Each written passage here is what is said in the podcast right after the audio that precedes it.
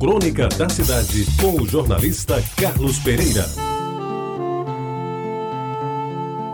Amigos ouvintes da Rádio Tabajara, se naquela época os dias de branco eram preenchidos com aulas no grupo escolar e as tarefas caseiras na ajuda dos pais, nos fins de semana tinha pelada semanal no campo das carrapateiras, o passeio na bica ou a ida à praia de Tambaú nos velhos bondes da ETLF, que era Empresa de Tração Luz e Força, que foi quem antecedeu a Saelpa e a atual Energisa. Além da missa das sete da manhã dos domingos na Igreja do Rosário, ao que se seguia o futebol do campo da Cruzada, do saudoso Frei Albino, de quem já lhes falei tantas vezes.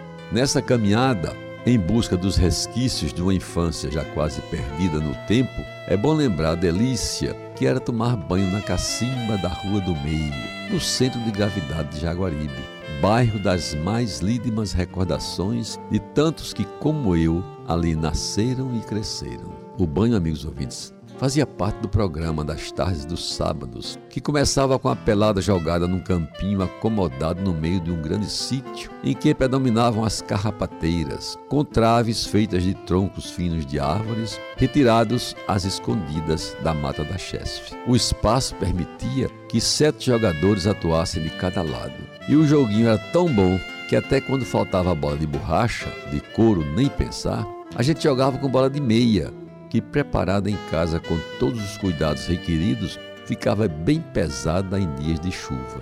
Após o jogo, cansados e suados, íamos retemperar as energias e recuperar o fôlego num dos melhores banhos de que se tinha notícia na cidade.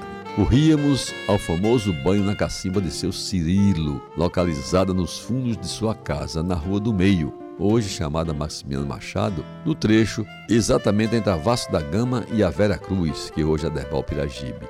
A cacimba já tinha bomba elétrica e a água de boa qualidade descia nos chuveirões diretamente na grande caixa de tijolos e cimento que ele construíra acima do telhado da sua casa. O banho de meia hora custava 10 centavos, se não falha a memória. A coisa era bem organizada. Não se admitia tumulto, algazarra nem nomes feios, e o banho era separado. Tinha hora para meninos e hora para meninas, porque o ambiente era familiar e, portanto, exigia profundo respeito.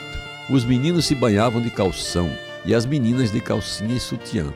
E apesar da severa fiscalização do seu Cirilo, de vez em quando um dos mais afoitos espiava por um buraco feito na parede as meninas tomando banho e glória maior trocando de roupa. E depois do banho tomado, amigos ouvintes, devidamente pago ou a conta pendurada no caderno do famoso fiado, era a hora de voltar para casa na boca da noite, quando a mãe já nos esperava com um prato de sopa de feijão e o café quente e forte, como hoje não há mais.